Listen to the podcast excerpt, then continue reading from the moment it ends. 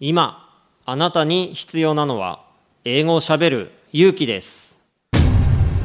西澤ロイの英語でスピーカー。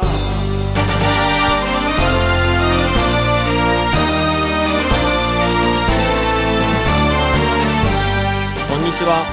イングリッシュドクターの西澤ロイです。スピーカー。これは英語が少しくらい下手でも間違っていても大きな声でしゃべるとか堂々と意見を言うという意味です。英語は喋らないと絶対に使えるようになりません。今回も様々なレベルの英語学習者の方に英語で喋っていただきましょう。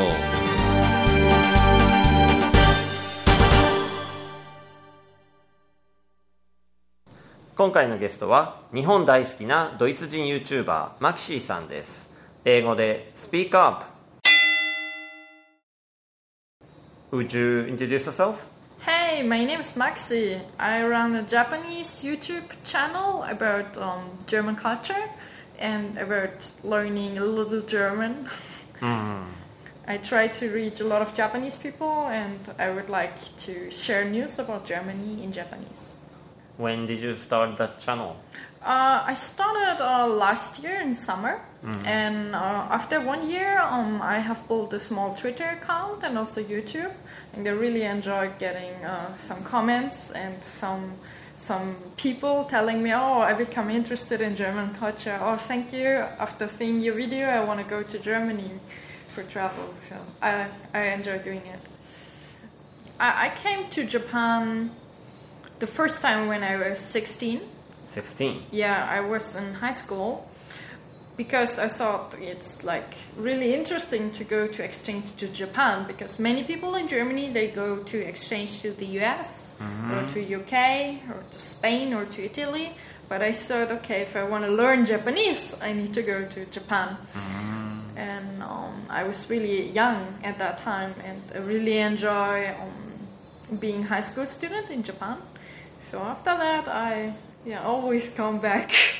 yeah, but I have been learning Japanese a long time, and uh, then I met a lot of Japanese people who were learning German.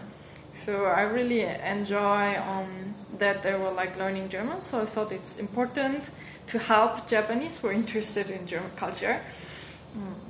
And then I thought, okay, I want to start maybe um, sharing more information about Germany. Mm, that's how I started. So, when you first came to Japan, where was that? I was in Saitama, really um, a little bit in the countryside.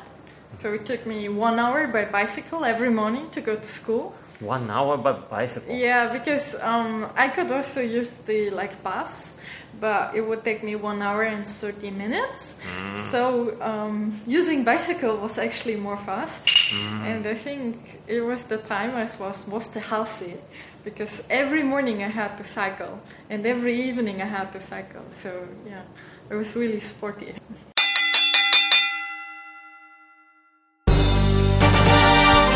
英語でスピーカー下手でもたどたどしくても何かを話せばコミュニケーションが生まれますあなたも勇気を出して英語でスピーカーしてみてくださいねナビゲーターはイングリッシュドクター西澤ロイでしたバイバイ。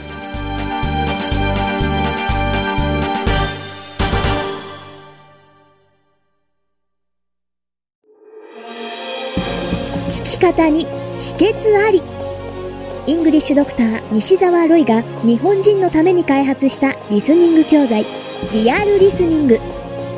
誰も教えてくれなかった英語の聞き方の秘訣を教えます